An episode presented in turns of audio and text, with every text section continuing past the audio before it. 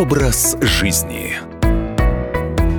Здравствуйте, в студии Екатерина Шевцова. Казалось бы, что может быть лучше намерения, ну, например, с понедельника или с 1 января начать новую жизнь, здоровую, правильно питаться, заниматься спортом. Человек похудеет, помолодеет, у него улучшится самочувствие и настроение. Разве здоровый образ жизни – это может быть плохо?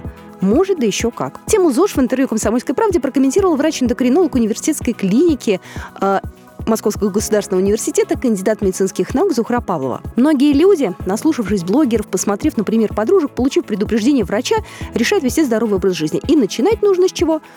много двигаться. Движение – это жизнь. Правда, до этого многие из них годами с физических упражнений совершали лишь приседания на диван. И вот тут воодушевленные сразу рванули на беговую дорожку. Может, не нужно сразу бежать, поднимать штангу и плюхаться на шпагат, а стоит начать хотя бы с ходьбы, плавания или легкого фитнеса, чтобы нагрузки были посильно нетренированному организму. Многие горе-спортсмены рвут связки, марафон до сердечного приступа, ну или сходят с дистанции, решив, что это все для них слишком сложно. Вторым пунктом в списке тех, кто взялся за здоровый образ жизни, идет правильное питание. Под ним чаще всего понимают какую-нибудь модную в это время диету, безбелковую, кето-диету, безуглеводную и так далее, кто во что гораст. Но это тоже не физиологично. Во-первых, эти диеты имеют противопоказания и могут обострить имеющиеся заболевания. Во-вторых, диета – это временное урезание питания по каким-либо показателям, и постоянно ее держать нельзя. А здоровый образ жизни – это то, чего вы должны придерживаться десятилетиями, то есть всегда. Неправильно подобранной диетой реально можно испортить свое здоровье. А в самом мягком случае досидеться на ней до срыва.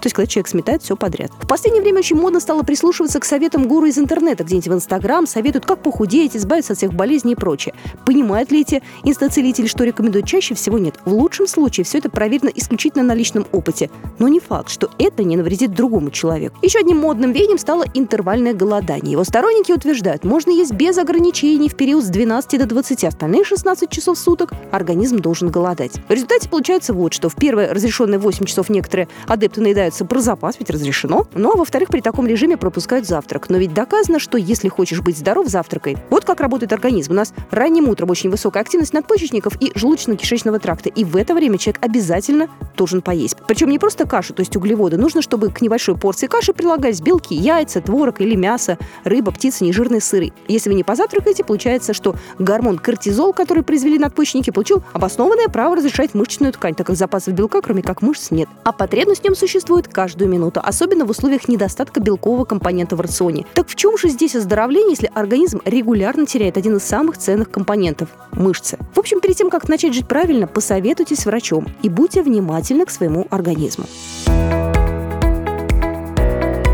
Образ жизни.